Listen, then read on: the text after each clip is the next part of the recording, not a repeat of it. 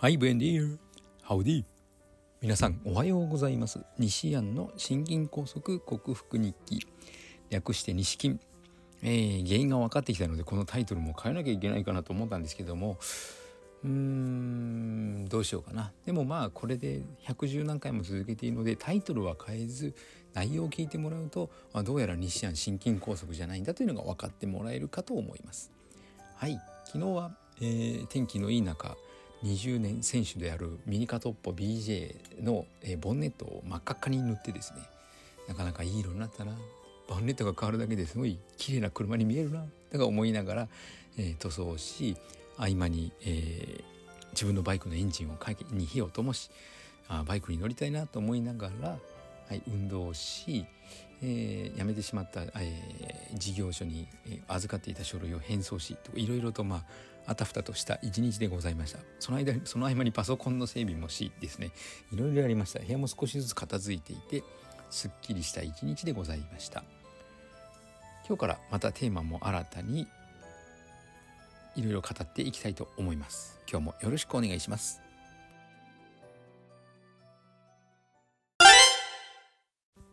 はい改めましておはようございます、えー理学療法士健康運動指導士そして笑い療法士の西田隆です。あいつもとちょっと順番が変わりました。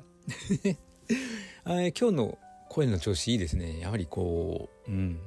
体が解放に向かっているんでしょうか。あ今朝の血圧はちょっと上が140まであったのでんと思ったんですけども、えー兵庫県のお医者さんに処方してもらった漢方薬を飲んだ直後だったのでそれあの血の巡りが良くなる要素が入っているのでちょっと高くなったのかなと思います。でも最近は上が120ぐらいで落ち着いており下が90に行くことも少なくなってきて80前後ぐらい。なので、うん、いい感じですね。脈も80前後ぐらいまで下がってきていてあまり動悸がしなくなった。昨日も、えープラスチックバーベルを使った筋トレもしてはい、そんなにこう心心拍数爆上がりというほどではなかったのでいい方向に向いていると思います。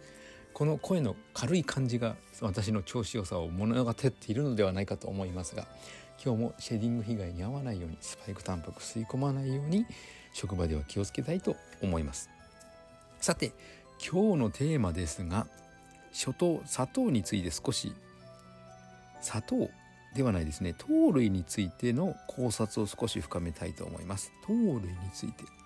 砂糖というのは別名諸糖で二糖類。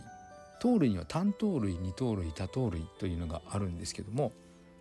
で糖が1個い一分子と言ったらいいんですかね。はい。単糖なのがあの果糖でブドウに含まれていたからブドウ糖という名前のついたブドウ糖果糖は果物に使いつく含まれている糖類でそれ以上分解のされようがないので果物は実は食べると、えー糖がすぐに吸収されて血糖値がガンと上がりますので実はあの甘すぎる果物は食べ過ぎに注意ですね甘すぎる典型といえば最近えバナナ甘いしリンゴも甘いしブドウも甘い、えー果糖がとっても少ない果物で美味しいものの中に、えー、いちごがあるんですけどもいちごはだいたい1個で 1g ぐらいと言われてますから20個ぐらい食べたってへっちゃらの平介さんっていう感じですね。はい、で砂糖はその果糖とブドウ糖が合わさってできた二糖類です。なので、えーお腹じゃなくてお腹の中に入った時食べた時にそれを分解する必要があるんですね果糖とブドウ糖に。ででんぷんと呼ばれるもの、えー芋だとか小麦粉だとか米は多糖類ででブドウ糖がたくさんくっついているもので、えーこれを分解しなければいけないわけですね。でもあのブドウ糖がたくさんくっついたものの化身で、えー食物繊維であるセルロースがあるんですけどもこれセルロース食物繊維と言いながら実はブドウ糖をたくさんくっつけています。じゃあこれた食べたら血糖値すごい上がるのかといったらですね人間の消化酵素ではこのセルロース分解できませんのであんまり食べても意味がない。ものなんですけどもいわゆる腸内細菌ですね。ビフィズス菌をはじめ有用菌とされる腸内細菌の餌になりますのでこれのために取る必要があるので食物繊維食べましょうというふうに言われます食物繊維は実は便の傘を増す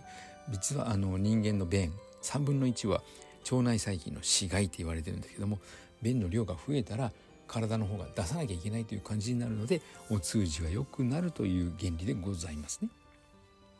で最近フルクトオリゴ糖加糖ブドウ糖液糖とどう違うんだろうと思いましたけどもフルクトオリゴ糖というのが出てきていてでブドウ糖に2から3の加糖が逆だな。加糖に2から3のブドウ糖がくっついてできるフルクトオリゴ糖というのがあるんですね。オリゴ糖というのは少ないという意味のオリゴというのは少ないという意味のあの希少なフルクトというのはあやっぱブドウ糖でいいんだ すいません。えー、オリゴ糖というのは小糖。少ない糖でフルクトは果糖の意味ですから果糖が23くっついたブドウ糖に果糖が23くっついたものがフルクトオリゴ糖。これも実は消化が難なんですけどもこのオリゴ糖というのは先ほど言いましたビフィズス菌腸内細菌の有用菌であるビフィズス菌の餌になりなんとこのビフィズス菌がですねオリゴ糖を使ってビタミン B1 ビタミン K そしてビオチンを作ってくれるのでオリゴ糖は実はとても必要な栄養素というふうに糖であるんだけども、えー、必要な栄養素というふうに言われています。オリゴ糖は実は母乳の中にも含まれていて腸内細菌がゼロとされている赤ちゃんが腸内細菌を宿すのはあの産道を通る時にお母さんのその菌を口からまず取ることと母乳に含まれるオリゴ糖でその腸内細菌を育むことで、え、知られていて腸内環境は実はお母さん由来のものでありお母さんの食事が悪くて腸内細菌が良くないと腸内環境が良くないと実は子どもの腸内環境も良くないということになるわけですね。